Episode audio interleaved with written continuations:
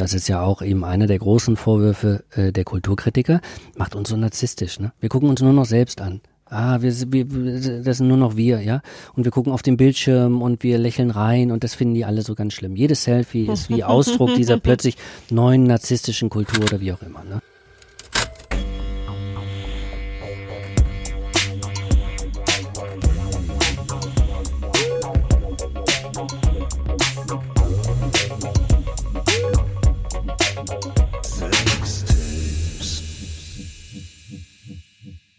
Es werden keine Liebesbriefe mehr geschrieben. Das ist das Ende der Romantik. Das ist das Ende der Liebe. Und du bist mittendrin. Ich bin mittendrin. Wir alle sind mittendrin. Und alle und alles drumherum. Wer auch immer so etwas zu dir sagt, mein dringender Rat ist, umdrehen und weggehen. Dreh dich einfach um und geh weg. Lass dich gar nicht drauf ein. Mach irgendetwas anderes, etwas Lustiges, etwas Schönes, etwas Schräges.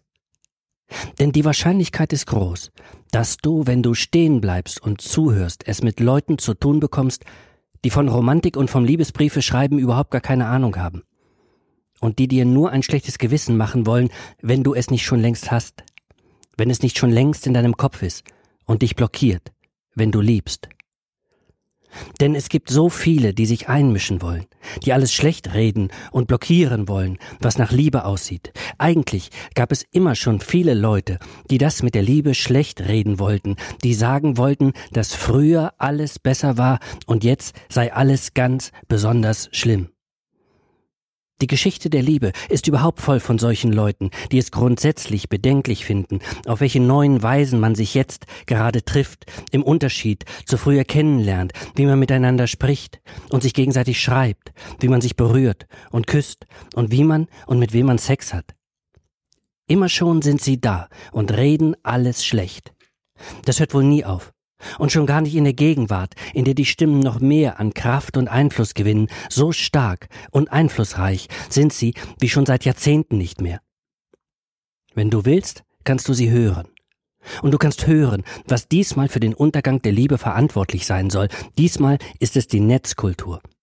Sie werden auf dein Smartphone zeigen. Sie werden sagen, genau an diesem Smartphone macht sich alles fest. Weil dein Smartphone das Gerät ist, an dem etwas ganz Abstraktes ganz konkret sichtbar wird, die tiefgreifenden und weitreichenden Verwandlungen aller Beziehungen. Weil es ein Beziehungstransformationsgerät ist, weil es alles, was mit ihm in Berührung kommt und mit jedem Update weiter in Bewegung hält. Das Smartphone verändert sich dabei nicht nur selbst, es verändert dich und deine Liebe. Das spürst du genau. Und das spüren auch die anderen, die den Untergang der Liebe beschwören. Du selbst spürst es, weil du wahrscheinlich gleich wieder nach dem Smartphone greifen wirst, weil es das eine Gerät ist, das du gleich wieder in Gang setzen wirst, wenn du mit deinen Freunden, deiner Familie, deiner großen oder kleinen Liebe, mit deiner Flamme, deinem Schwarm, deiner Affäre, deinem One-Night-Stand Kontakt aufnehmen willst. Du musst gar nicht frisch verliebt sein, auch nicht verrückt für Liebe, um es zu spüren. Nichts in deinem Leben muss dramatisch sein, nichts überwältigend. Alles kann den ruhigen Rhythmus der zarten, regelmäßigen Berührungen mit Händen und Worten haben, der sich über Monate und Jahre hinweg ergeben hat und sich immer weiter nur in Nuancen variiert. Es reicht, wenn du spürst, dass du den anderen kurz hören willst, oder wenn du schnell etwas lesen und schreiben willst, weil du eine kleine Sehnsucht hast, vielleicht auch plötzlich eine kleine Furcht, ein Wunsch, eine Idee, ein Witz oder auch nur ein einziges Wort, das du verlieren oder finden möchtest.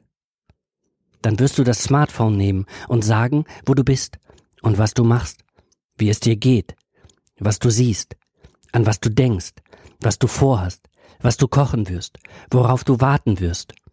Und du wirst Fragen schicken und Antworten lesen, Musikstücke verlinken und verlinkte Musikstücke hören. Und du wirst die Bilder sehen, die man dir sendet. Du wirst Stimmen hören und kleine Filme sehen. Du wirst Verabredungen treffen. Und du wirst Küsse verteilen und warten, bis dich die Küsse erreichen. Du wirst auch nach deinem Smartphone greifen, wenn dir das alles gar nicht reicht und du dich einsam fühlst und nur die Hoffnung hast, irgendwie und irgendwann auf eine große oder kleine Liebe zu treffen. Dein ganzes Denken ist so eigenartig fest mit diesem Gerät verbunden, du bekommst es gar nicht mehr so richtig davon los. Das Smartphone ist ein Beziehungsding, ein Liebesding, ein Sehnsuchtsding geworden, mit dem du selbst eine eigenartige Beziehung führst. Du brauchst es, du liebst es, du hast Sehnsucht nach ihm, wenn es nicht da ist. Wahrscheinlich hast du es auch. Es nervt. Es will immer zu viel. Es ist zu nah. Es frisst deine Zeit. Es macht dich konfus. Es macht Probleme, die du ohne es gar nicht hättest. Aber manchmal denkst du, es bietet dir auch Lösungen. Du willst es dann spüren. Du willst es berühren. Du willst, dass es geladen ist und dir unendlich Strom gibt. Du willst mit ihm in ständigen Kontakt sein, weil es dir so viele Möglichkeiten eröffnet, die du ohne es nicht hättest. Es hängt an diesem Gerät auf eigenartige Weise so viel von deiner Liebe, deiner Lust und deiner Sehnsucht, weil ohne es kaum noch etwas angebahnt, arrangiert, verknüpft und in Bewegung gehalten werden kann und auch wieder beendet werden kann. Nein, ihr habt euch nicht im Podcast vertan. Lilly und Lotte sind immer noch da und ihr hört auch wirklich Sextapes. Unseren heutigen Gast habt ihr schon gehört, Stefan Boromka. Er hat aus seinem Buch Es ist Liebe vorgelesen. Das Buch ist diesen Sommer im Hansa Verlag erschienen. Und wir haben auch schon einen kleinen Eindruck bekommen, um welches Thema es heute gehen wird, nämlich um Smartphone Love. Hallo Stefan, schön, dass du da bist. Hallo, danke für die Einladung. Hallo. Ja. Und Lilly ist auch da. Ich bin auch da. Hi. Es war genau. sehr schön übrigens. Danke Vielen sehr. Vielen Dank. Vielen Dank für den kleinen Einblick. Ähm, wir sitzen wieder bei Kiez FM im Studio. Es stürmt draußen so sehr, dass Bäume auf Tankstellen fallen. Ja. Und ganz Wilmersdorf. Sind wir Wilmersdorf? ja. Zerstören. Ähm, es kann sein, dass ihr das im Hintergrund vielleicht ein bisschen hört. Genau. vielleicht auch ein bisschen romantisch. Im Hintergrund zu säuseln. Mhm. Nicht ganz so romantisch ist, dass wir ein bisschen erkältet sind. Vielleicht hört man auch das. Ähm, ich möchte einsteigen mit einem Auftrag, den du in dem Buch gegeben hast. Wir machen nämlich eine von uns in Auftrag gegebene Studie über die Liebe in der Gegenwart. Mhm. Und weil wir nicht so richtig wissen, wie das mit der Liebe und den Beziehungen funktioniert und den Smartphones und welche Rolle die da spielen, fragen wir dich, wie machst du das denn? Wie stehst du mit deinen ganzen Verbindungen, Beziehungen über das Smartphone in Kontakt? Was machst du? Also, ähm, Erstmal zähle ich tatsächlich das, was ihr macht mit eurem Post äh, Podcast, äh, zu einer bestimmten Form von Gegenwartsforschung. Es ist wahnsinnig interessant, dass es solche Projekte gibt, einfach in denen Fragen gestellt werden, also in denen man so neugierig ist, gar nicht weiß, ja, also was eigentlich Sache ist sondern Leute einlädt und einfach befragt danach. Ne? Und die Leute sind dann so Experten ihrer selbst dann manchmal, ne? weil sie eben Liebende sind oder Lebende sind oder wie auch immer. Ne? Und ähm, ich glaube ja, dass äh, was die Liebe in der Gegenwart betrifft und auch was die Veränderung der Liebe und oder der Liebesform und Formate und Beziehungen in der Gegenwart betrifft, wir nicht anders können als äh, zu forschen und gleichzeitig an dieser Forschung äh, teilzunehmen. In dem Sinne sehe ich mich jetzt gar nicht auf so ganz kalte äh, Weise, weil mein Leben ja kein Labor ist, aber trotzdem, wie sozusagen wie äh, als jemand, der an einem großen Versuch eigentlich teilnimmt. Ja, ähm, also sehe mich aus der Distanz und gleichzeitig nehme ich auch wirklich an diesem Versuch teil. Das heißt also, ich sehe, dass sich die Liebesformen und Liebesformate verändern und ich bin gleichzeitig mittendrin und eigentlich kann ich jetzt immer so rein und raus und gucken und vor allen Dingen kann und muss ich das machen, äh, wozu wir eigentlich alle genötigt sind. Äh, ich muss experimentieren. Also das wäre sozusagen das Wort, was ich als kürzeste Antwort auf deine Frage geben würde. Ne? Also wie mache ich das eigentlich? Ah, ich äh, experimentiere. Okay. Und wie sieht das dann ganz konkret aus? Wir sind ja immer so ein bisschen, ich bin sehr neugierig. naja, also äh, ähm, Also ist es wirklich so, mhm. weißt du, wenn, wenn du morgens aufwachst und du denkst vielleicht, es gibt vielleicht jemanden in deinem Leben, an den du denkst oder so und die Person ist nicht da. Was ist das Erste, was du machst? Also ist es dann wirklich so ein Griff zum Smartphone und ich schreibe der Person vielleicht eine Nachricht, ich schicke dir ein Video, ein Bild. Wie sieht sowas aus bei dir? Ja, also ob das nun direkt nach dem Aufwachen ist oder ob das äh, eine Stunde später ist oder ob ich zuerst was sehe, was, was mir geschickt worden ist, äh, das äh, äh steht gar nicht so fest. Also auch das gehört zum Experiment im Grunde genommen dazu. Das ist eigentlich, das ist eigentlich relativ offen. Es gibt keine geregelten, keine ähm, geregelten Formen dafür. Äh, aber es ist tatsächlich so, dass das Smartphone, so wie ich jetzt äh, das eben auch vorgelesen habe, äh, tatsächlich etwas ist, das sehr stark mit meiner eigenen Liebe oder mit mit meinem Lieben ähm, verwachsen ist. Ja. Ja. Was ich ganz spannend finde, die Frage habe ich mir, mir tatsächlich beim Lesen des Buches auch gestellt, weil du ganz klar dazu auch aufforderst, Menschen zu fragen, was verschickt ihr denn eigentlich so genau? Was sind das für Bilder, Musikstücke, Videos, die ihr verschickt? Und du bist relativ sehr aktiv, nicht nur relativ aktiv, sehr aktiv in den unterschiedlichsten Social Media Kanälen. Ich glaube, du bedienst fast alles von Facebook über Twitter, Instagram und gerade hast du auch gesagt, du benutzt Snapchat. Mhm, mhm, Teilweise nutzt du einfach die Inhalte auch auf mehreren mhm, Kanälen genau. gleich. Genau. Und ich habe mich immer gefragt, was verschickt Stefan Boromka privat? ja, also ähm, ähm, Ach, das, was die Kanäle hergeben eigentlich, ja. Also die, naja, also die, die, die, äh, also äh, das wissen wir ja selbst oder oder das das äh, wisst ihr natürlich auch. Also ihr macht äh, WhatsApp auf und ihr habt äh, Freunde oder Geliebte bei WhatsApp und dann seht ihr, ja, es gibt einfach bestimmte Möglichkeiten da zu schreiben. Es gibt kleine es gibt die Möglichkeit kleine Filme zu drehen, mhm. äh, es gibt äh, die Möglichkeit Fotos zu machen, es gibt die Möglichkeit äh, äh, Audiodateien zu, mhm. zu ähm, sprechen. Ähm, und das heißt, ihr geht da rein und im Grunde genommen, also genauso wie ich, seht ihr die Möglichkeiten, die es da gibt. Ihr seht, dass ihr von anderen was geschickt bekommt. Das bringt euch vielleicht wie auf Ideen, was man selbst machen könnte. Und jetzt fängt man an, eigentlich damit zu arbeiten, mhm. also eben zu experimentieren. Und das ist bei Facebook natürlich anders bei den Posts oder das ist bei der SMS anders und das ist natürlich bei der Mail anders. Äh, also je länger man drüber nachdenkt, umso eher äh, äh, kommt man drauf, dass es erstaunlich ist, also wie viel verschiedene Formen und Formate es wie mittlerweile gibt. Und es kommen ja immer wieder neue hinzu. Also es ist ja jetzt mhm. nicht, es ist ja jetzt nicht nicht ähm, am Ende, dass wir so ein festes Set haben von, mhm. ah so schreiben wir jetzt, ja, äh, äh, so schreiben sich Liebende jetzt gegenseitig an. Das bleibt jetzt mal so zehn Jahre so oder 20 Jahre so. Und, und dieser und jener Kanal wird dafür benutzt. Genau. Das, ja. ja. Also es ist äh, eine rasante Entwicklung und noch mehr. Man könnte fast äh, äh, Liebesbeziehungen anhand sozusagen wie ihrer Mediennutzung mittlerweile schreiben. Also von wo nach wo kommt, also geht man eigentlich, ne?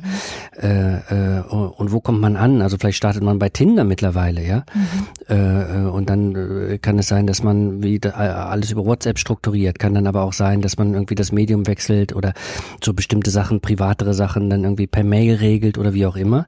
Ich glaube ja mittlerweile. Oder noch die Steigerung dann auf Facebook und alle Freunde sehen dann ist man auf einmal richtig im Leben ja. integriert des ja. anderen. Das ja. ist ja dann auch nochmal so ein ich glaube ja, also dass Beziehungstherapeuten, also das wirklich zunehmend wie in den Blick nehmen müssen, also wenn sie so Beziehungsanalysen machen, wenn mhm. Probleme auftauchen etwa, dass sie sich genau das angucken, ah, wie sind eigentlich, wie sind die beiden eigentlich miteinander verknüpft? Also, weil eben kommunizieren nicht mehr nur heißt, ah, wann seht ihr euch und wann, wann macht ihr was zusammen und wann sitzt ihr in der Küche und sprecht über eure Probleme.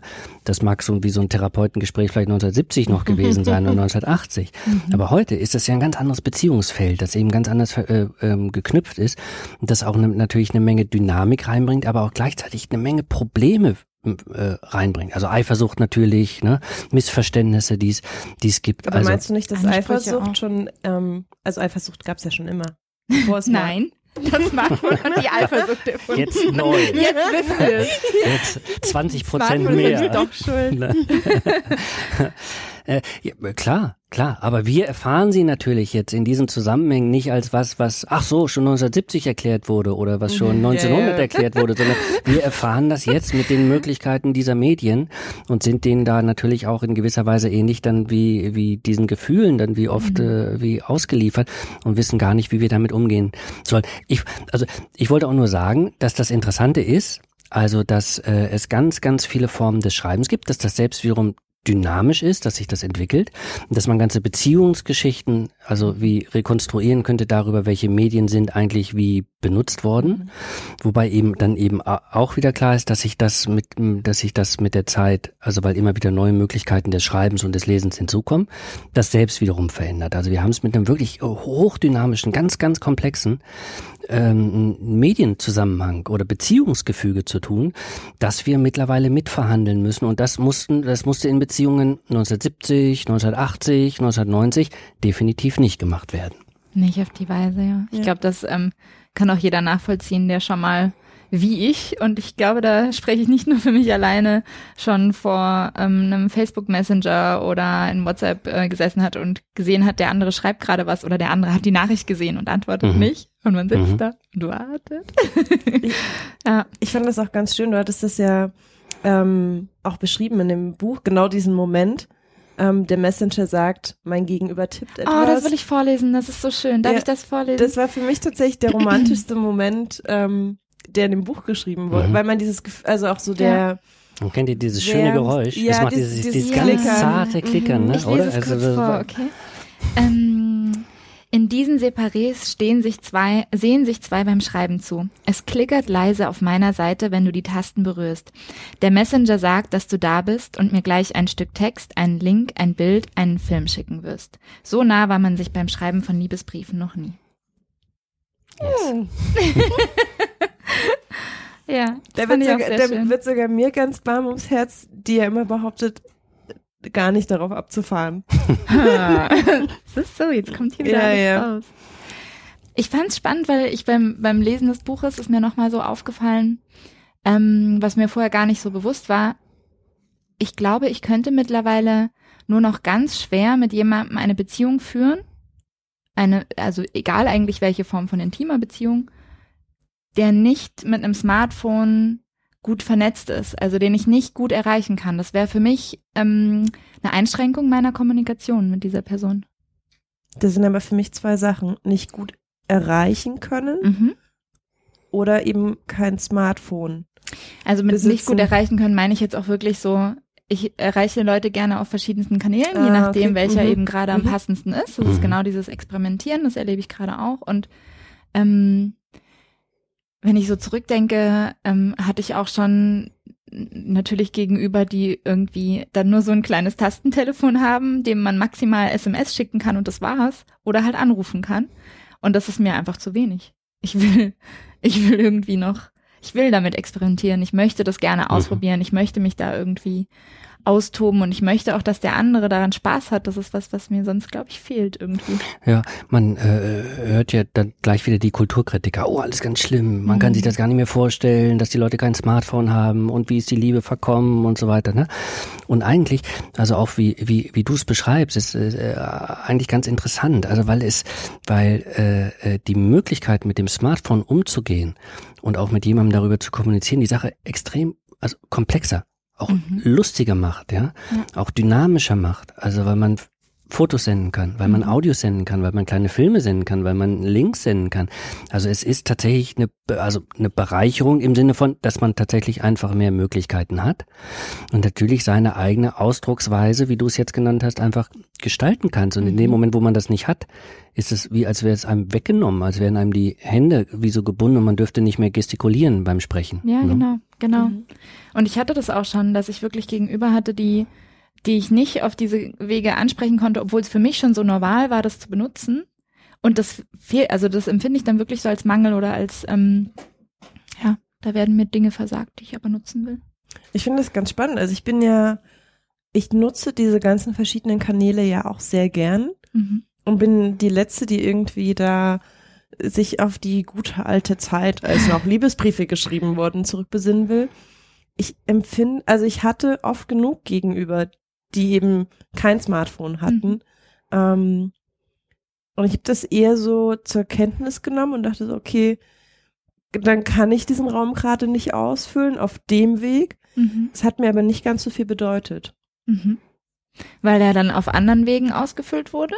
Also wie, wie seid ihr, wie habt ihr dann kommuniziert? Habt ihr dann zum Beispiel mehr telefoniert? Ich finde, telefonieren ist für mich zum Beispiel noch was ganz anderes, als jemandem zu schreiben.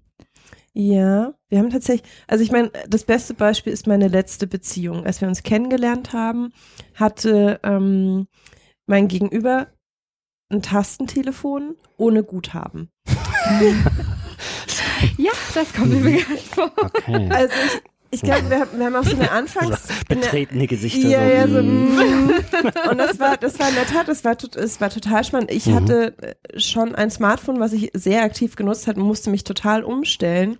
Und es hat ganz stark die Kommunikation ähm, geprägt. Ähm, Gerade also am Anfang hat man auch wenig telefoniert, weil das, glaube ich, auch nochmal so ein sehr intimer Schritt ist, der so eine gewisse Hürde im, im in diesem ganzen Kennenlernprozess auch ist, dann auf einmal einfach anzurufen.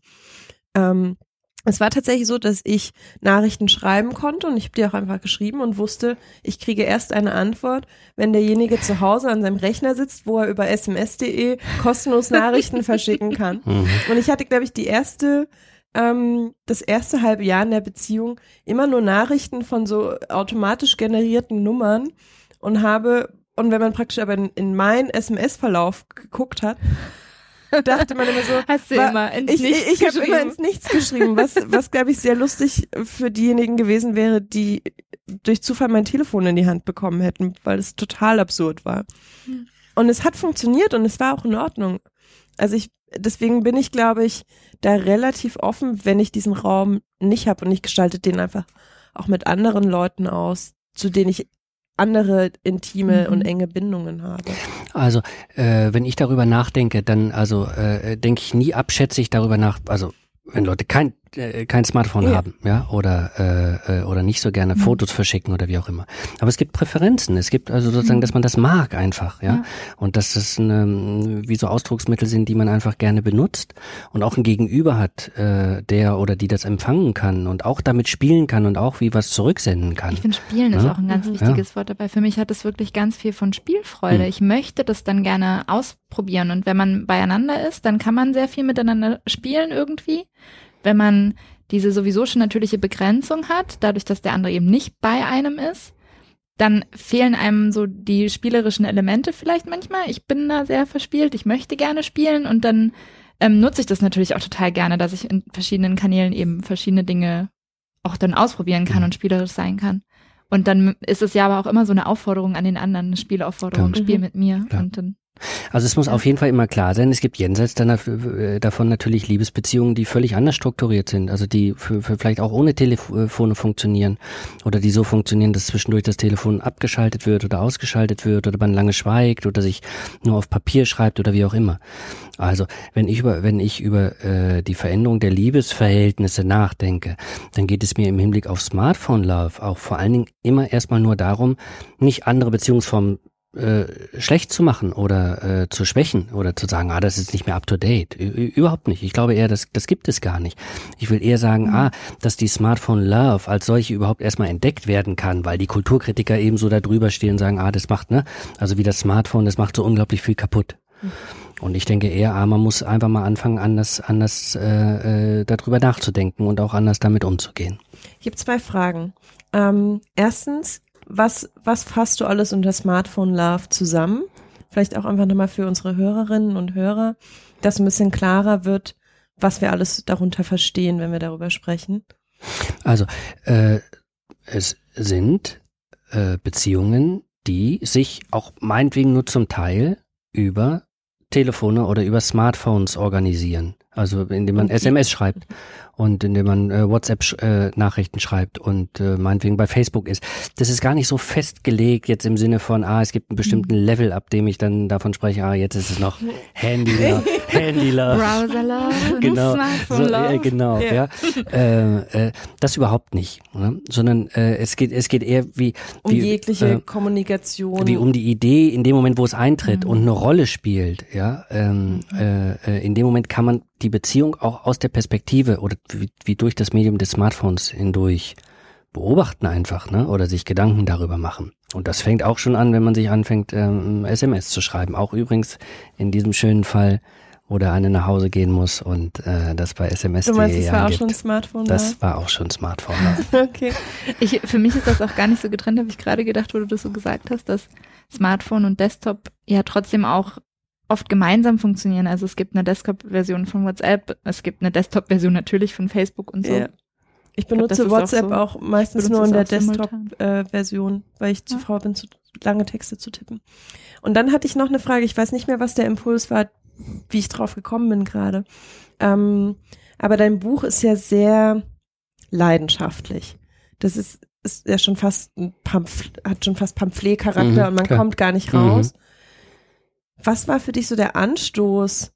Ähm, also, dass diese Leidenschaft, die du irgendwie mit diesem Thema verknüpfst, in das Buch gießen willst oder dass du sagst, da muss jetzt irgendwie, ich muss mich so mit dem Thema auseinandersetzen, dass da was daraus entsteht. Hm. Mhm. Also äh, zum einen ist es tatsächlich so, dass ich, aber das nicht nur was die Smartphone Love betrifft, sondern generell auch was Twitter betrifft, also das Twittern betrifft oder Facebook betrifft oder wie auch immer. Ich weiß nicht, wie es euch geht. Trifft man immer wieder auf Leute, mit denen man sich unterhält und die so Meinungen dazu haben und genau wissen, wie es läuft und wie sich das alles verändert. und dann fragt man, ah und bist du?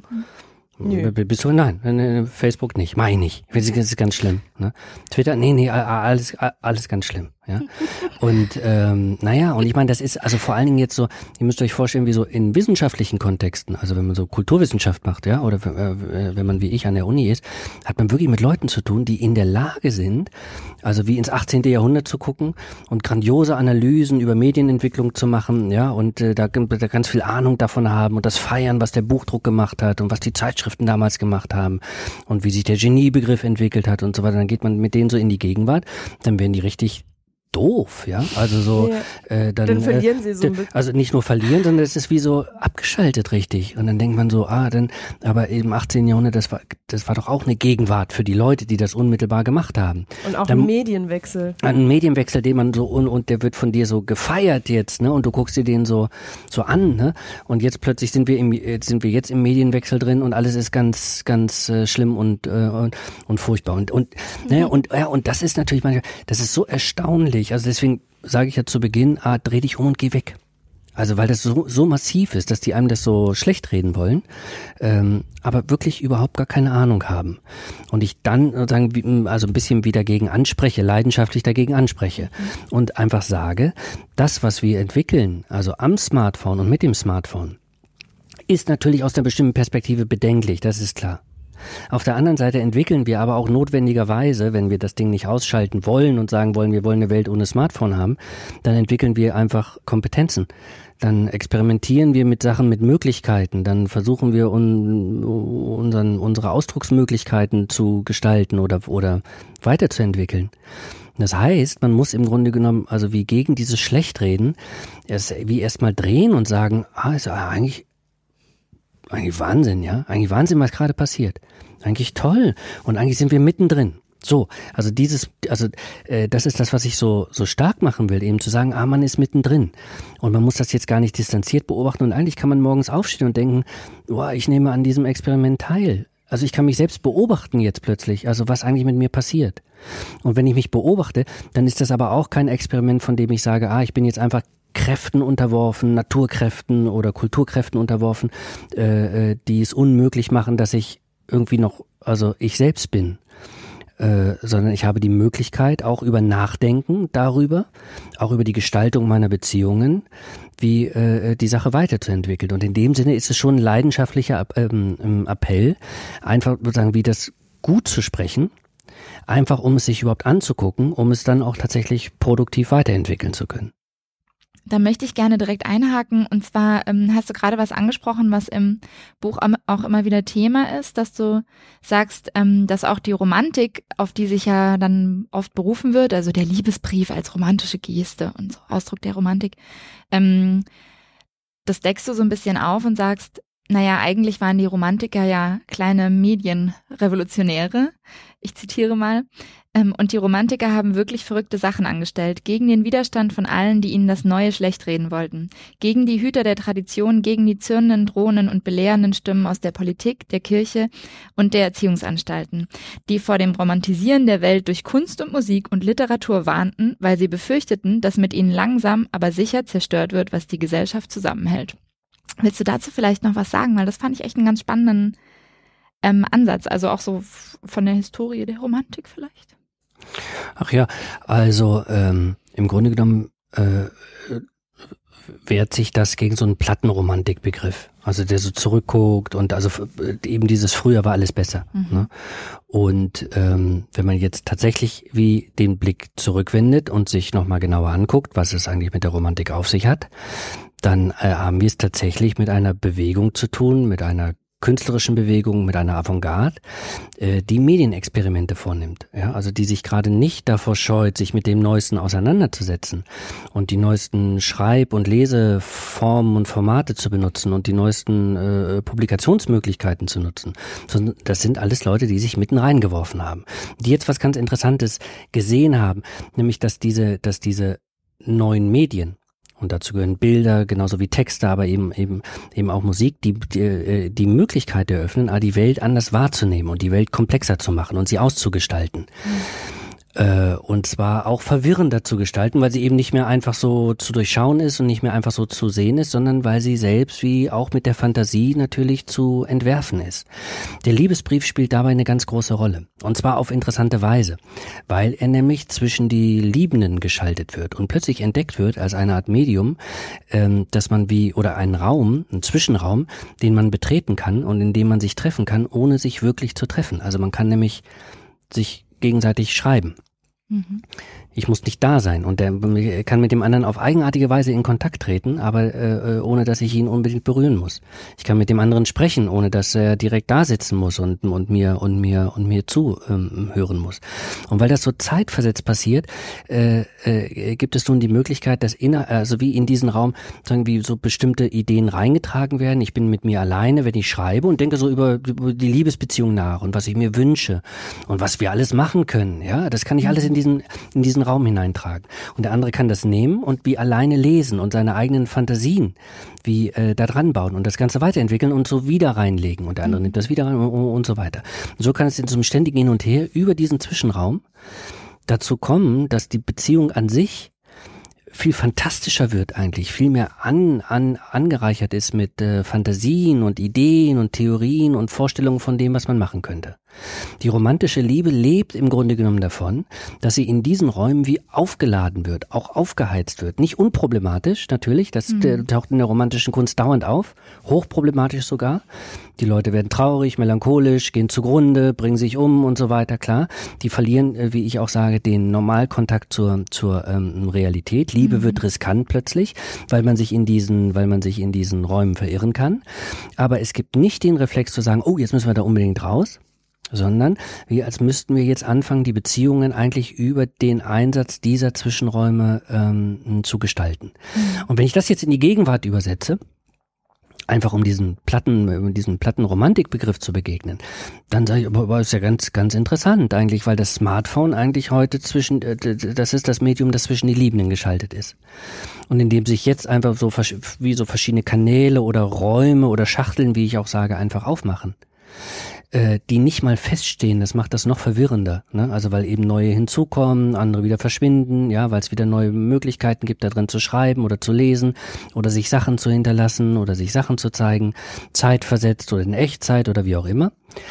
Aber äh, wir haben wir haben die Möglichkeit, äh, äh, wie, wie das Smartphone als eine Art Zwischenraum zu verstehen, in der, äh, äh, den wir nun nutzen können, um eben unsere Beziehung komplexer zu machen.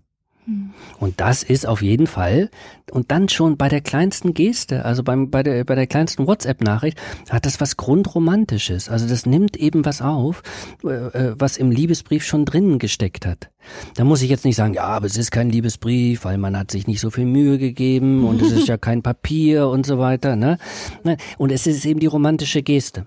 Und die gilt es geradezu zu entdecken, eben an diesen kleinen Kurznachrichten. Das gilt es einfach freizulegen und jetzt erstmal nicht im Sinne von, ah, jetzt musst du aber mal ein bisschen romantisch werden, sondern im Gegenteil, das Romantische sitzt ja sowieso immer schon in den Sachen und den Gesten drin. Das muss man erstmal freilegen und zeigen, also was man für ein, was, äh, was wir längst für Spiele in Gang gesetzt haben, in denen wir eigentlich drin sind und die eben so, so lustvoll, so, so lustvoll für uns sind, aber auch so verwirrend sind und dann eben auch manchmal so schmerzvoll sind.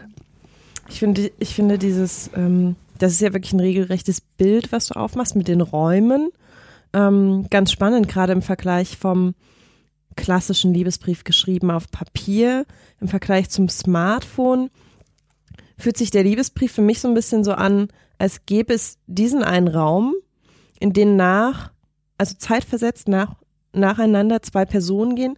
Der eine geht rein, hinterlässt etwas, vielleicht mit sehr viel Mühe, wie ja gerne die Kulturkritiker sagen, dass da ganz viel Arbeit und Muße und was weiß ich nicht drin steckt. Liebe. Geht dann aber wieder raus. Ach so, Liebe, ja.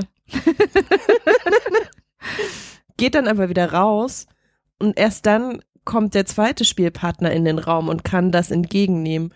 Und ich glaube, dass sich das mit dem Smartphone ähm, mhm. verändert. Also es gibt, glaube ich, einfach mehr Räume, äquivalent zu den verschiedenen Kanälen und viel häufiger vielleicht die Chance, dass man sich in den Räumen direkt über den Weg läuft, weil man und sie gemeinsam viel mehr ausgestalten kann. Also es ist nicht so fertig produziert. Hier ist jetzt das, was ich aus ähm, meiner Liebe zu dir heraus produziert und aufgeschrieben habe. Du kannst es lesen und annehmen und ja auch sehr viel zeitverzögerter reagieren oder vielleicht auch nicht reagieren. Ich meine, das Nicht-Reagieren lässt sich ja auch auf das Smartphone übertragen. Klar. Mhm. Ähm, während ja bei der Kommunikation über Smartphones, über ist ja vollkommen egal, welchen Kanal man heranzieht. Das ist ja sehr viel unfertiger und wird gemeinsam ausgestaltet. Also ich finde es eigentlich hochspannend. Vielleicht sollte ich. Ich finde auch dieses Zeitversetzte total spannend. Also da habe ich so vorher noch gar nicht drüber nachgedacht. Ich glaube, dass es tatsächlich so ist. Also wenn ich das jetzt so bei mir ein bisschen erforsche und darüber nachdenke, ähm, ich schreibe jemandem, von dem ich weiß, ich, ich, genau diese Situation, ich sitze in meinem stillen Kämmerlein und habe wirklich die Zeit, an den anderen zu denken und nutze diese Zeit, um aufzuschreiben, was ich eben vielleicht gerne mit dem anderen erleben möchte oder so. Ähm, das sind vielleicht Dinge, die ich im persönlichen, direkten Kontakt gar nicht machen würde. Also vielleicht würde ich dazu überhaupt nicht kommen, zu diesem Gedankenspiel oder dann eben erst recht nicht zu der Kommunikation. Vielleicht gibt es ganz viele Sachen, ähm, also wie du sagst, wir nehmen das mittlerweile so als selbstverständlich, aber ich glaube, es gibt ganz viele Dinge, die, über die wir uns da austauschen, dadurch, dass wir eben schreiben oder dass wir eben andere Kanäle nutzen, die so ein bisschen zeitversetzter sind oder die auch die Distanz überwinden sozusagen, ähm, die wir uns im persönlichen Kontext so gar nicht sagen würden. Mhm. Das finde ich eigentlich total spannend, mhm. weil es mhm. verändert ja die ganze Beziehung insgesamt auch nochmal. Also würde ich jetzt sagen, äh, positiv.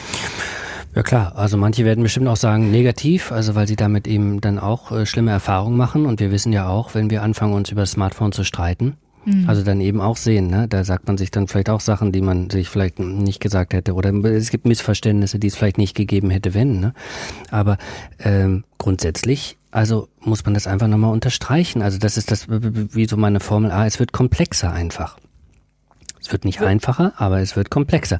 Und natürlich äh, sind es Sachen, die wir uns aufschreiben können und die wir dem anderen schicken können, äh, die wir so nicht gesagt hätten. Aber das ist, ne, also das, das äh, bezieht sich aufs Schreiben. Aber es gibt zum Beispiel auch Fotos, die wir von uns machen, die wir nicht gemacht hätten, wenn es den Apparat der nicht geben würde und die wir niemandem geschickt hätten, wenn wir es nicht schicken könnten. Also allein das, also was wir für Bilder von uns machen können, ja, und dem anderen weitergeben können oder was für Filme wir machen können, ja, oder was für äh, Links wir nehmen können oder was für Sachen wir aus dem Netz nehmen und sie bearbeiten und sie an den weitergeben. Also äh, nochmal, je länger man drüber nachdenkt, umso ungeheuerlicher wird das. Und man denkt so, Wahnsinn eigentlich, was, also, was eben noch dazu kommt, ja. Also, und inwieweit wir jetzt, also, äh, wie geradezu dazu genötigt sind, wenn wir Beziehungen führen, also das mitzugestalten, nicht nur die einzelnen Botschaften zu gestalten und zu und jetzt zu fragen, ah, was schreibe ich jetzt in meiner SMS oder was schreibe ich in der WhatsApp-Nachricht oder wie mache ich ein schönes Bild von mir oder ja äh, oder sende ich noch ein schönes Audio, sondern äh, Beziehungen stehen mittlerweile wie auch unter dem Druck, wie dieses, dieses, dieses, dieses Zirkulationsgefüge, wie mitgestalten zu müssen. Ah, wie machen wir das? Wie kommunizieren mhm. wir? Wann kommunizieren wir?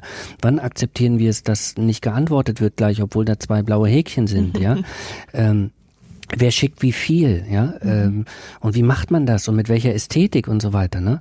Also das ist, glaube ich, ähm, ähm, das ist, glaube ich, wirklich eine neue Dimension, mit der wir und dann eben nochmal die Formel, ähm, ähm, über die wir vorhin gesprochen haben, wie experimentieren muss, mhm. weil es gibt keine Bücher, auf die wir zurückgreifen können. Es gibt auch keine Erfahrungen, auf die wir zurückgreifen können. Das gab es vor zehn Jahren gar nicht. Wir können nicht unsere ja? Eltern fragen. Ja.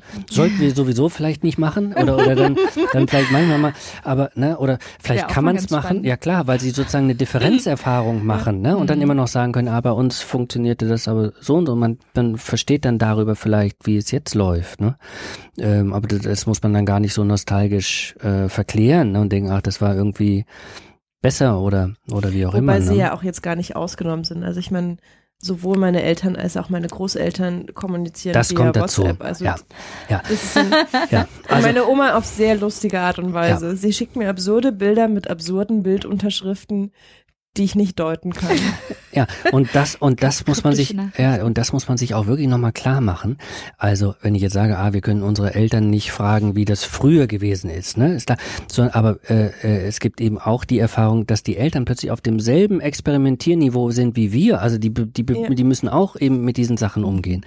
Und die gehen natürlich auch äh, äh, wenn man hinguckt und sie mal befragt, deswegen sage ich ja immer, geht doch mal hin zu den Leuten und fragt mal, wie macht ihr das eigentlich, ne? Wie macht ihr das eigentlich oder wie machst du das eigentlich, ne?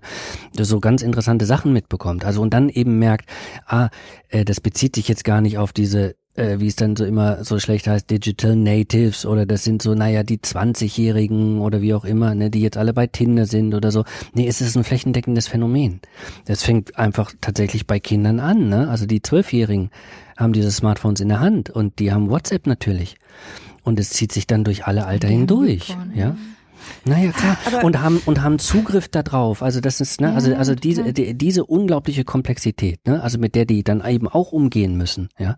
Aber das erfahren die in gewisser Weise eben auch wie 60-Jährige, äh, äh, die eben auch diese Smartphones in die Hand bekommen. Also wir müssen genauso zum ersten Mal experimentieren. Ja. Was ich gerade ganz spannend fand, was bei euch beiden anklang, war ja dieser Moment der Selbsterkundung. Also ich schreibe einen Text ähm, aufgrund eines Gedankens, den ich vielleicht anders nicht hätte.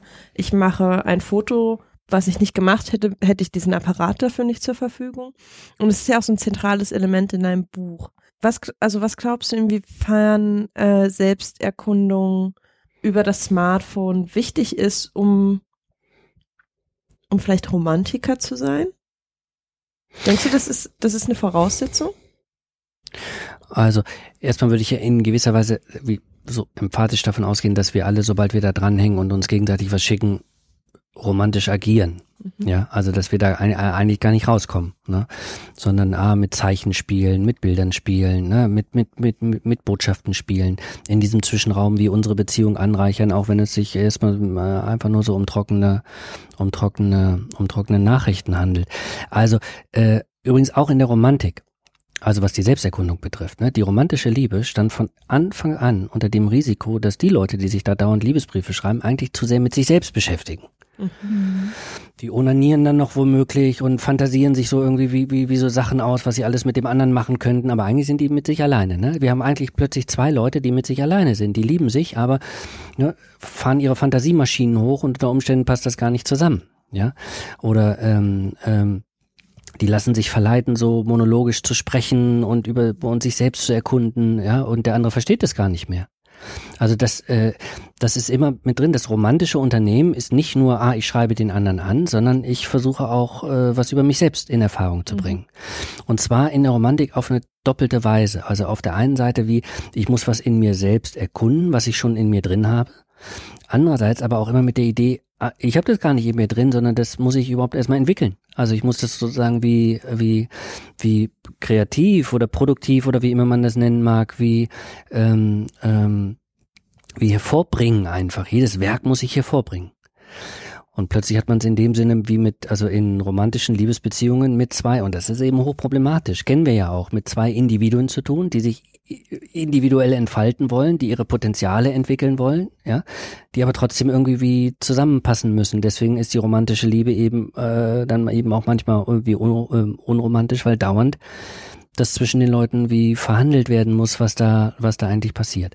Aber was die Selbsterkundung betrifft, heißt das jetzt eben auch nur, wenn man diesen Blick auf das Smartphone wendet, äh, dann sieht man im Grunde genommen eine ähnliche Bewegung. Ah, natürlich ist es ein Kommunikationsmittel, mhm. es verbindet mich mit anderen, aber das ist ja auch eben einer der großen Vorwürfe äh, der Kulturkritiker, macht uns so narzisstisch. Ne? Wir gucken uns nur noch selbst an. Ah, wir, wir, das sind nur noch wir, ja.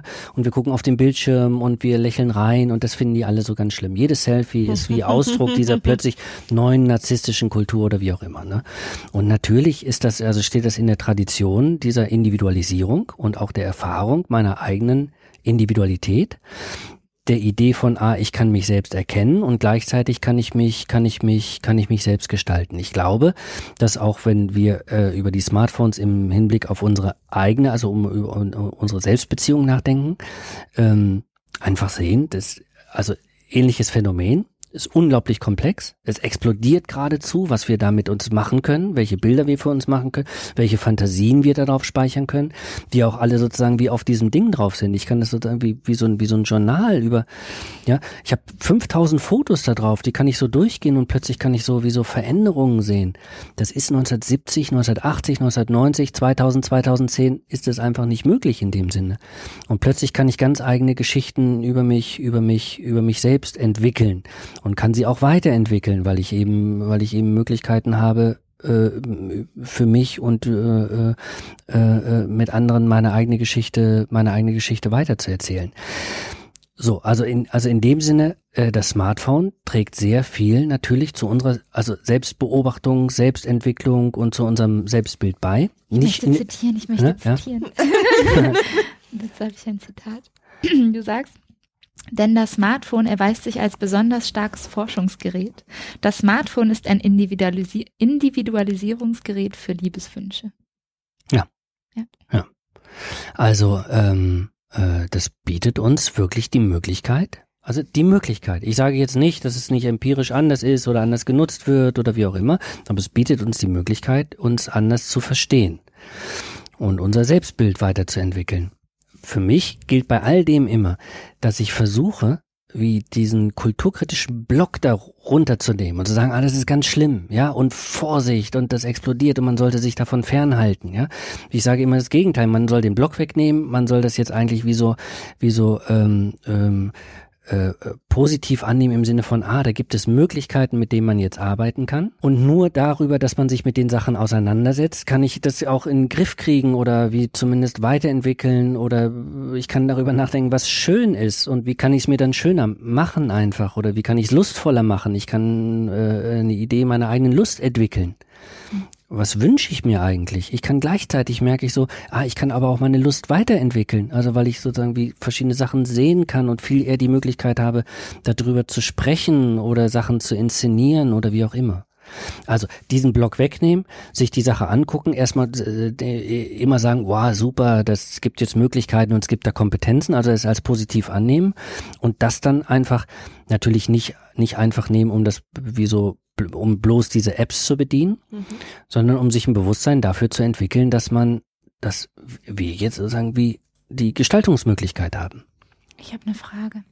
Ähm, du hast gerade auch von, von diesem Narzissmus gesprochen. Jetzt mal fernab von ähm, Kulturkritik und von vielleicht sogar Liebe und Sex.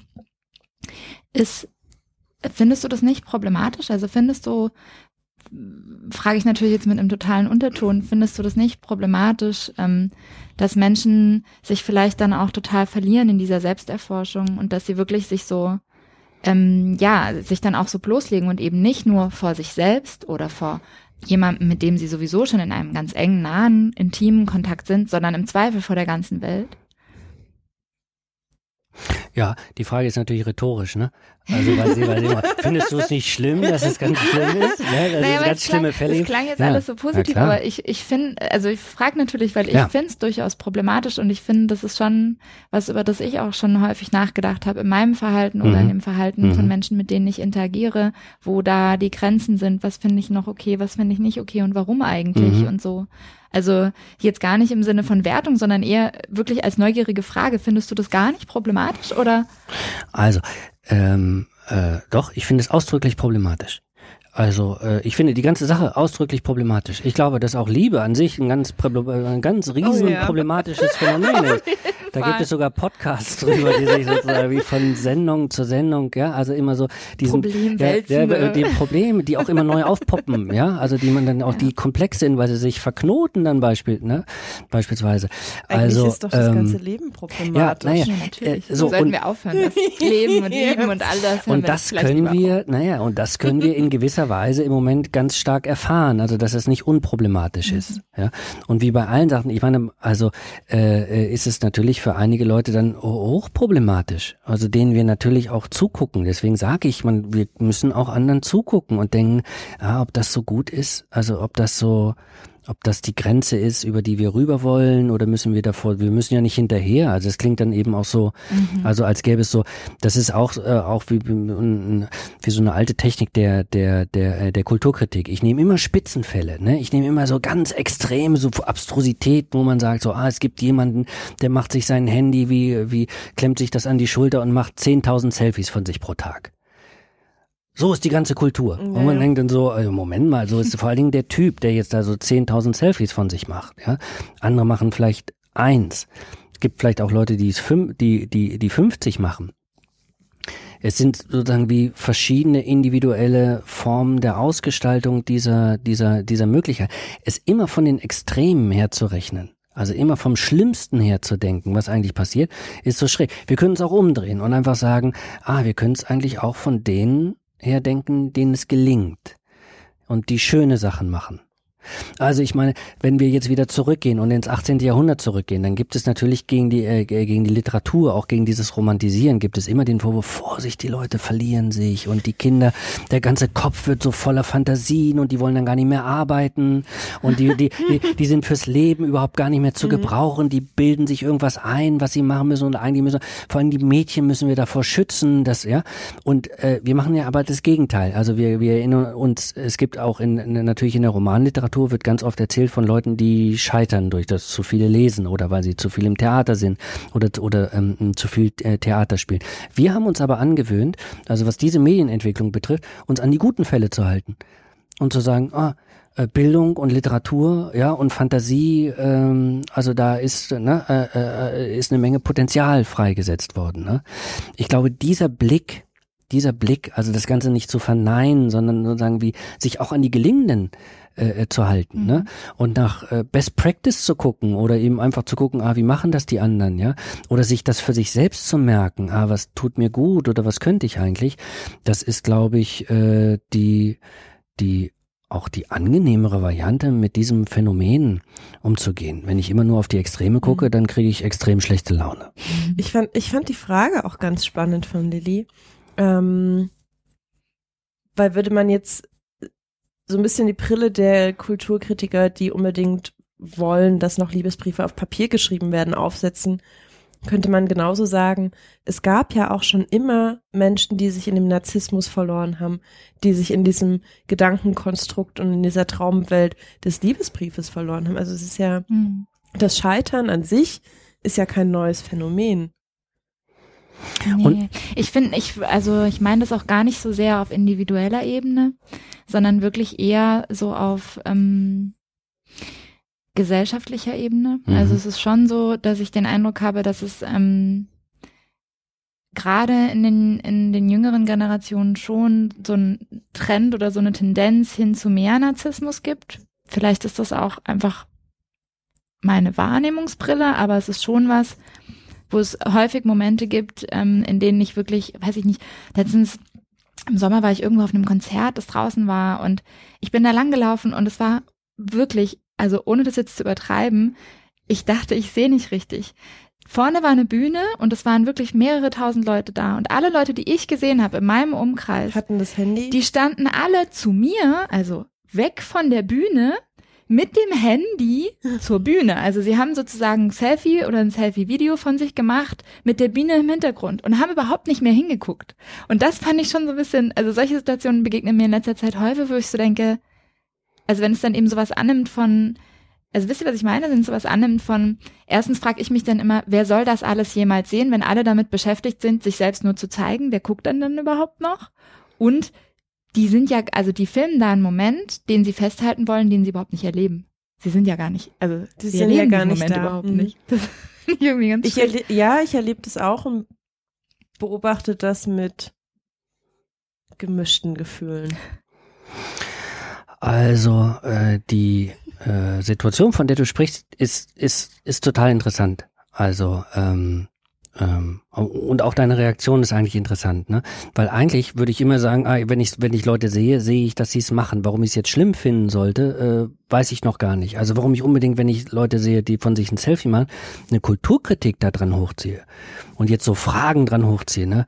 Was ist eigentlich, wenn unsere ganze Ge äh, äh, also äh, wenn wenn unsere Gesellschaft so wird, mhm. ah, die sind doch gar nicht mehr da und erleben das. Also erstmal würde ich immer würde ich Leute sehen, ah, die experimentieren offensichtlich. Also die mhm. versuchen sozusagen sich selbst aufzunehmen. Es kann sein, dass sie das immer machen, kann aber sein, dass sie das auch morgen schon wieder lassen, weil sie es ziemlich dämlich oder langweilig finden oder weil sie schon alle Fotos von sich gemacht haben oder wie auch immer. Also in zehn Minuten, in einer Stunde, in, in einem Tag, in einem Jahr sehen wir die Leute nicht. Mhm. Es ist nur dieses, dieser Moment, der uns so eigenartig, ähm, so eigenartig vorkommt. Und was kommt uns eigentlich so eigenartig an diesem Moment vor? Dass wir meinen, dass in dem Moment, wo sich jemand mit dem Smartphone fotografiert, es nicht erlebt.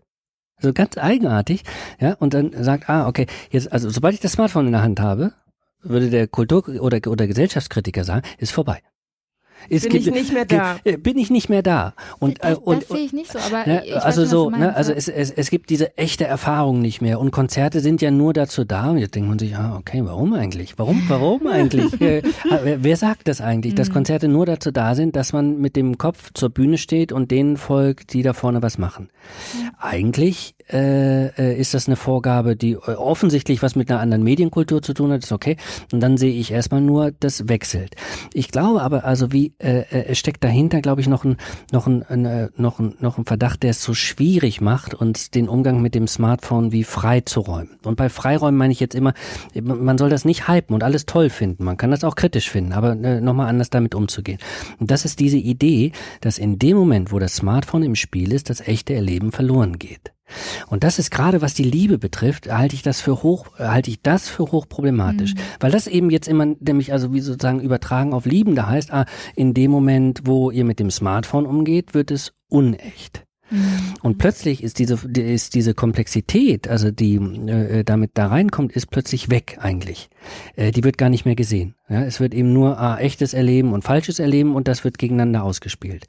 Ich gehe nochmal zurück zu dem Konzert und könnte ja auch sagen, ah, eigentlich Wahnsinn, weil, sagen wir mal, das, was sich so als, was man so als kulturelle Praxis des in ein Konzert gehens bezeichnen könnte, was wir alle gelernt haben das wird ganz offensichtlich durch Smartphones komplexer. Und zwar auf so eine ganz irre Weise eigentlich, wo man denkt so, äh, so also. Total das Gegenteil von dem, was wir gewohnt sind, verkehrt. Ja, also angereichert zumindest, also dass ich dann äh, zum Beispiel, wie ich, ich bin in, in, in einem Konzert, es passiert noch was anderes, was, was viel skurrileres, dass ich während, also ich bin auf einem Konzert und merke plötzlich, wie ich bei Instagram sehe ich Stories von Leuten, die auch auf dem Konzert ja. sind und guck, guck die durch, während vorne das Konzert läuft. Ja. Und, und jetzt äh, und jetzt ist die Frage, ah, jetzt sehe ich, wie andere das jetzt gerade erleben oder auch nicht erleben oder so und dann gucke ich wieder auf die Bühne und dann ist es ja eher mehr. Mhm. Ja?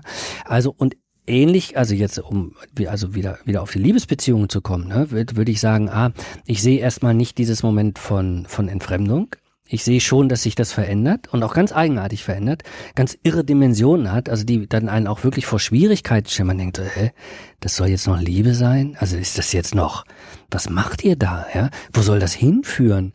Ja, also äh, äh, und also das muss man nur, wie nur wegnehmen und plötzlich sieht man dann eben erstmal eine Fülle. Ne? Ja, ja, ich, ich, ich, bin noch nicht so ganz überzeugt. Also ähm, ich musste gerade daran denken, dass es auch so, ähm, weil du gerade davon gesprochen hast, dass man, ähm, dass dann schnell so dieses ähm, Moment aufkommt von, dann ist es nicht mehr echt. Das, ähm, ja. das ist mir gerade noch so eingefallen, dass ich schon auch finde, ähm, und ich frage mich gerade, woran das liegt, dass es ähm, Momente gibt, wo man mit jemandem kommuniziert. Zum Beispiel, ein klassisches Beispiel ist eigentlich, ähm, man hat irgendwie eine Fernbeziehung zumindest über eine gewisse Zeit und man hat einfach nicht die Möglichkeit, sich persönlich zu sehen. Und dann müssen es eben andere Wege sein. Man kann ja gar nicht anders. Wenn man kommunizieren will, muss man.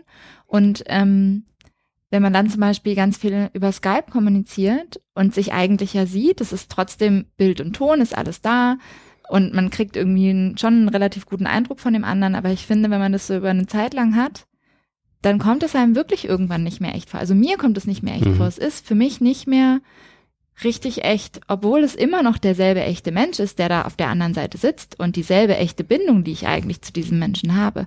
Ich habe mich gerade gefragt, woran das eigentlich liegt. Das ist echt ganz spannend. Ich habe genau die gegenteilige Erfahrung Ach, gemacht.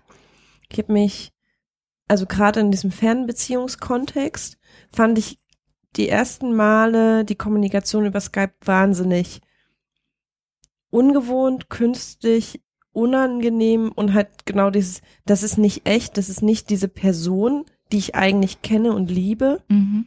Das ist einfach nur der Bildschirm. Und irgendwann hat sich das so verstetigt, diese Praxis, dass es für mich komplett echt und natürlich wurde und ich mich Mhm. da ähm, genauso reinfallen lassen konnte wie ein, in ein Gespräch, was im selben Raum stattgefunden hat. Ja. Und es hat sich auch angefühlt, wie als wären wir im gleichen Raum. Also auch da wieder sehr individuell offensichtlich. Ja. Ich musste gerade bei diesem, bei diesem Stichpunkt, das ist ja dann nicht echt, auch gerade nochmal in diesem ähm, Dating-Kontext an Apps wie Tinder Mhm. und Co. Ähm, denken, wo ja ganz oft dieser Vorwurf mitschwingt, dass es wahnsinnig unecht ist, dass es nur darauf ausgelegt ist, möglichst schnell, möglichst viele Menschen Lotte macht gerade die klassische Bewegung dazu. nach äh, möglichen passenden und unpassenden ähm, Partnern, auf welcher Ebene auch immer, zu kategorisieren, in Kontakt zu kommen. Natürlich auch sehr schnelllebig und natürlich, also wenn man bei Tinder bleibt, weil das glaube ich so das bekannteste und offensichtlichste Beispiel ist, ist natürlich die ganze Technik der App darauf ausgelegt, schnelllebig zu sein und schnell entscheiden zu können. Und ich habe da wirklich harte Diskussionen geführt, als mir gesagt wurde, ja, okay, aber das kann man doch nicht machen, so kann man doch nicht Menschen kennenlernen, das ist ja nicht echt. Und mich hat es tatsächlich geärgert, weil ich, für mich ist es einfach ein, ein sehr spezielles Abbild und ein kleiner Ausschnitt genau der Menschen, denen ich genauso auf der Straße begegnen könnte und den ich, die ich in der Straßenbahn, in der Bar und was weiß ich nicht wo ansprechen könnte. Wo ich auf der Straße genauso schnell kategorisiere, möchte ich diese Person ansprechen oder nicht Mhm. oder in der Bar. Also immer dieses, also es wird ja gerne im Vergleich, so sprich doch einfach jemanden im echten Leben an, im Vergleich zu Online-Dating aufgemacht. Wenn ich mir denke, ich bewerte doch nicht weniger oberflächlich oder echter, wenn ich in der Bar jemanden anspreche, Mhm. als irgendwie über Apps. Wobei es natürlich schon leichter ist, also für beide Seiten, glaube ich, so ein genau dieses Element, das ähm, du, Stefan, vorhin angebracht hast, dieses Element der Selbstdarstellung ähm, anzubringen. Also ich glaube, ich bin da voll bei dir, sehe ich genauso. Und auf der anderen Seite, wenn man dann noch einen Schritt weiter geht, also sobald dann dieser Kontakt entstanden ist und da entsteht jetzt eine Kommunikation zwischen beiden, wenn man das jetzt vergleicht, irgendwie Match auf Tinder, Leute in der Bar, dann haben wir, also wenn jemand mir gegenüber sitzt, habe ich viel mehr Möglichkeiten rauszufiltern, was glaube ich der Person gerade, was, was kommt darüber an Authentizität, ist das echt, was der, dieser Mensch mir gerade zeigt, fühlt sich das echt an für mich? Während wenn mir jemand schreibt, ich natürlich viel weniger Möglichkeiten habe, das auseinanderzunehmen und so. Ich habe viel, ich habe ja nur eine Ebene sozusagen, ich habe nur den Inhalt und nicht, nicht so viel Verpackung drumrum oder ne? Stimmlage, Geruch, Aber gut, das alles, hast du ja bei, bei jeglicher Kommunikation über Smartphone nicht. Genau, genau. Aber also da wiederum kann ich dann verstehen, dass, ähm, was ja Tinder auch schnell mal vorgeworfen wird, dass die Leute da so ein Bild von sich entwerfen und selber tatsächlich da nicht als echte Person sich darstellen. Also jetzt gar nicht unbedingt nur als derjenige, der sucht, sondern eher auch als derjenige, der sich präsentiert, der vielleicht auch irgendwie ein ganz bestimmtes Bild von sich gibt, das er eben gerade geben will. Mh, um vielleicht auch so eine Distanz zu halten oder so. Also weißt du, wie ich meine? Das, das glaube ich, ist schon einfacher. Also ich, ich glaube ja, also dass diese, die, äh, diese Unterscheidung, mit der dann immer so operiert wird, erstmal so grundsätzlich mit, also echt unecht, das können wir, also was die Geschichte der Liebe betrifft, also auch der romantischen Liebe oder der modernen Liebe, wird das immer so mitgeführt. Ne? Also immer wenn so neue Sachen auftauchen, ist das unecht und schlecht, ne? Und das direkt davor war echt. Das erwischt jeden irgendwie, der älter wird, dass man immer denkt, äh, wirklich. Also früher war das anders und das war irgendwie noch echt. Da haben wir uns noch wirklich wie echt in der Disco getroffen Yeah. und so. Und jetzt muss man aber wie zurückgehen und kann die Kritik an sowas wie an Diskotheken oder die, die so die die ganze Kritik an so Anbahnungsinstitutionen wie die Bar beispielsweise oder wie das Volksfest oder der Rummelplatz oder das Kino oder wie auch immer.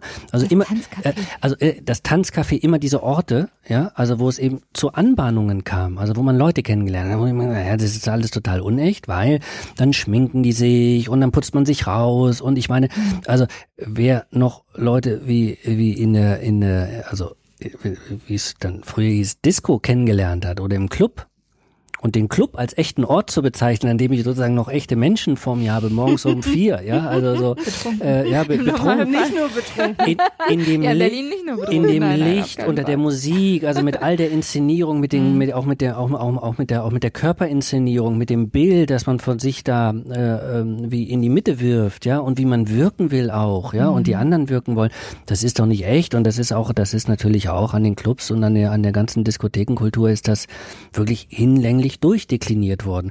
Da sehe ich jetzt erstmal nur, ah, Tinder ist ein Anbahnungsinstitut, äh, äh, auf dem die Leute sich auf eine bestimmte Art und Weise darstellen. Und das, äh, aber die, die Leute bei Tinder, und ich meine, das hört man ja auch, erwischt genau dasselbe, was Leute äh, erwischt, die sich in der Disco kennengelernt haben, weil irgendwann werden sie sich sehen. Irgendwann werden sie miteinander zu tun haben.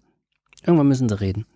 Oder müssen sich berühren oder müssen, müssen, ja, also Dinge müssen Dinge aushandeln Mhm. oder miteinander experimentieren und äh, entweder das funktioniert dann oder das funktioniert nicht. So und bei Tinder hört man übrigens immer ganz oft, ah, ganz schlimm, ah, dann habe ich den Typen getroffen und das ist alles so, ah, dann wollen die nur einen One-Night-Stand oder ne, oder äh, das war dann gar nichts, das löste sich in Luft auf oder wie auch immer.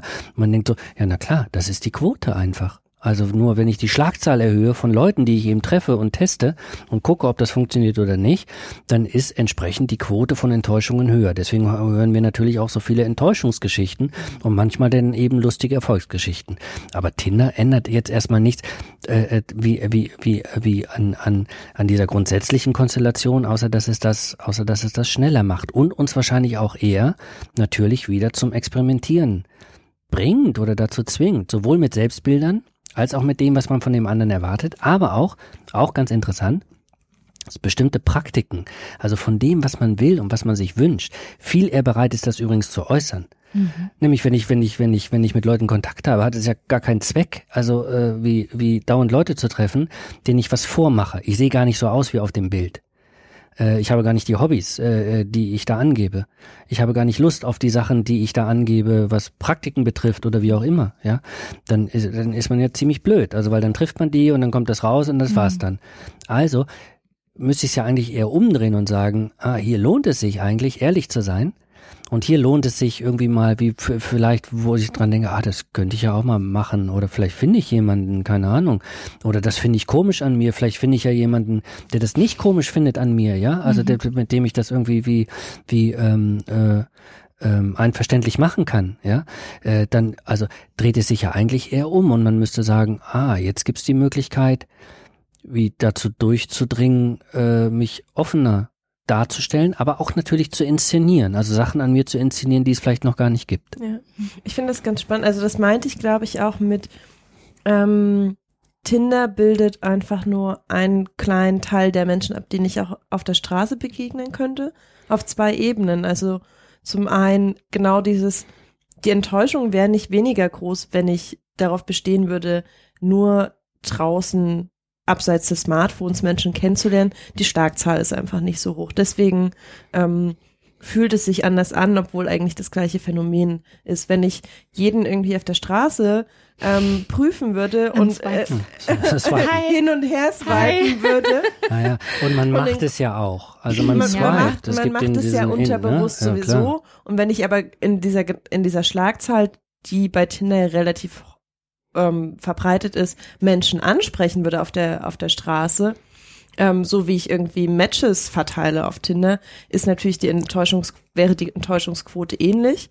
Gleichzeitig finde ich es aber ganz spannend, das meinte ich mit kleiner Ausschnitt. Es versammeln sich ja ganz bestimmte Menschen auf Tinder. Es versammeln sich Menschen, die auf der Suche nach irgendwas sind.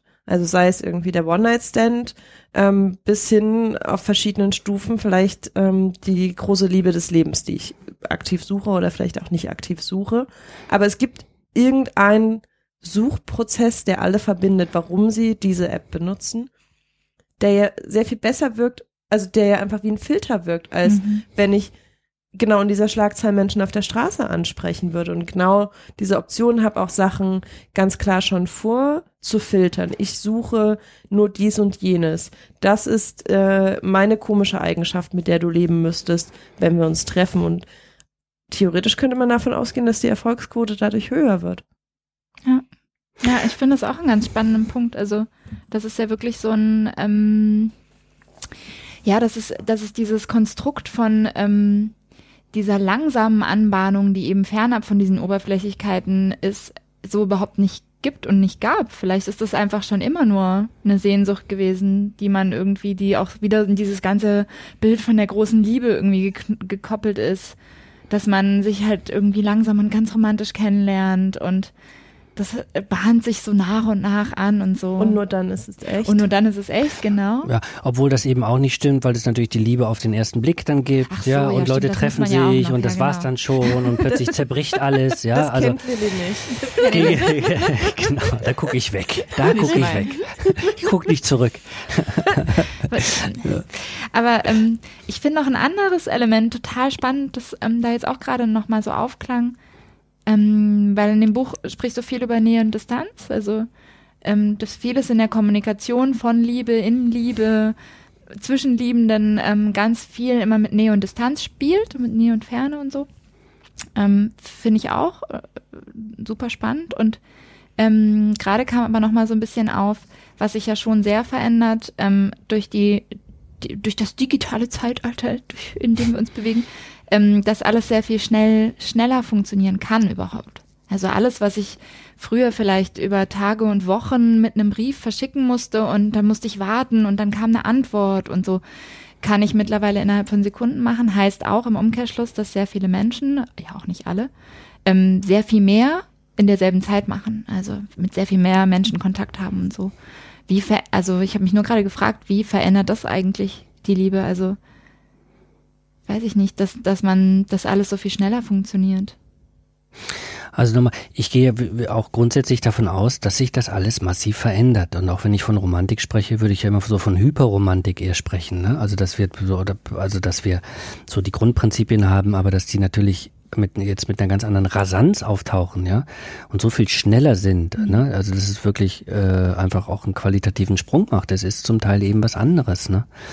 Und natürlich haben wir es heute mit dem, was man dann irgendwie mit einem mit einem mit einem Fachwort eher mit viel mehr Kommunikationshandlungen zu tun. Also Beziehungen strukturieren sich über viel viel mehr Kommunikationshandlungen.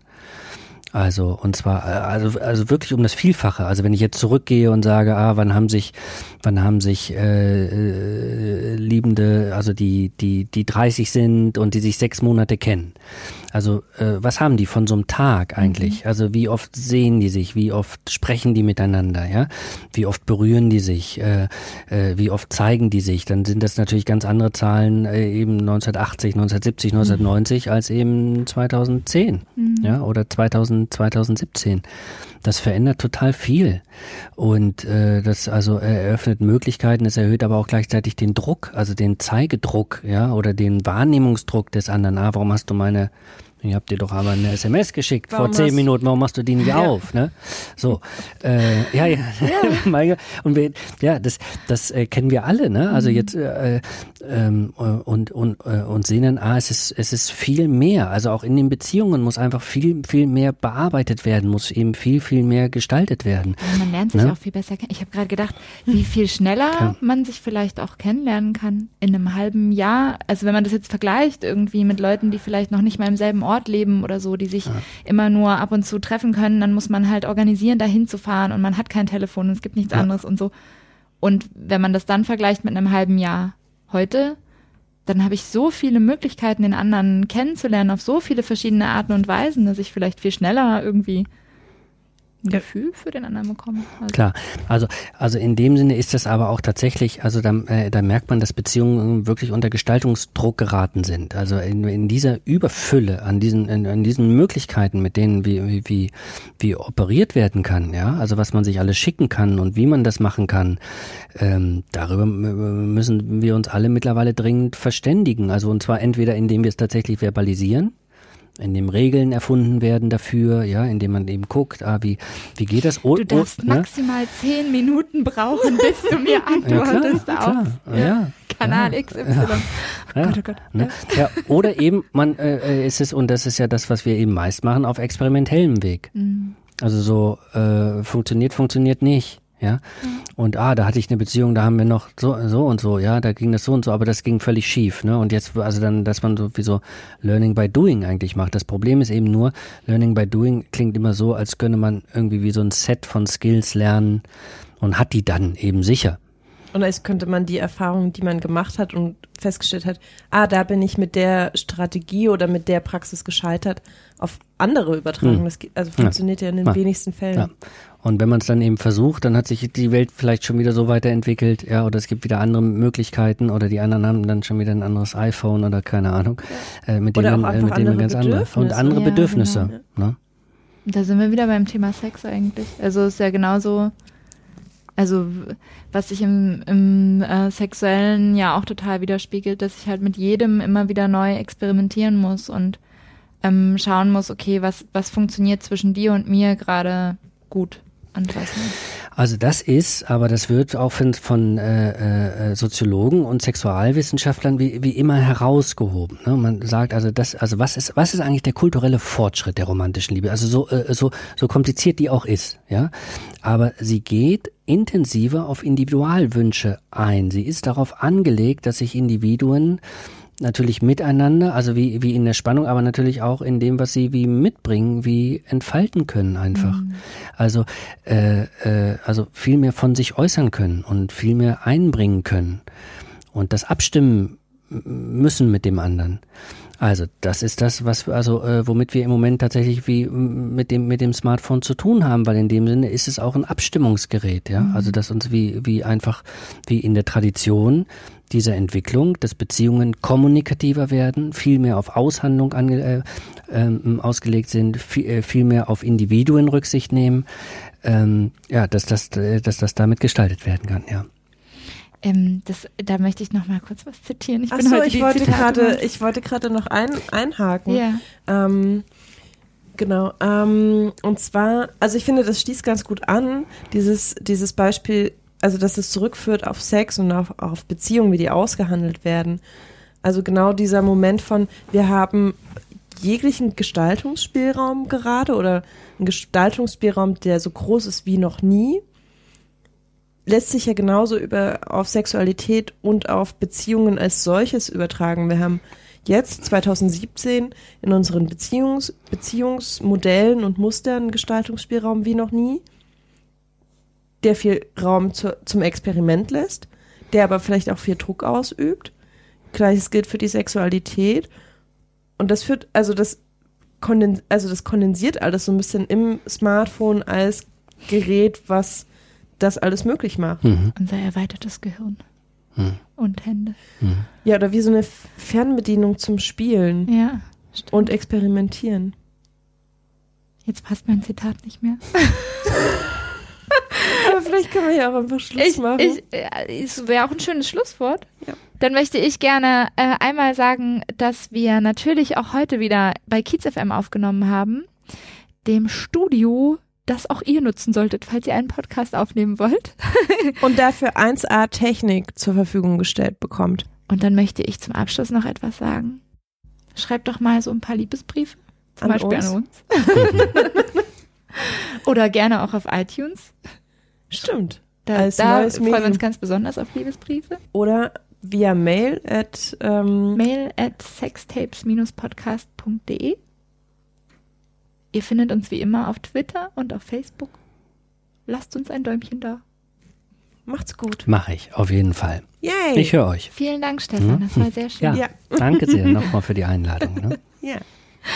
Tschüss. Tschüss.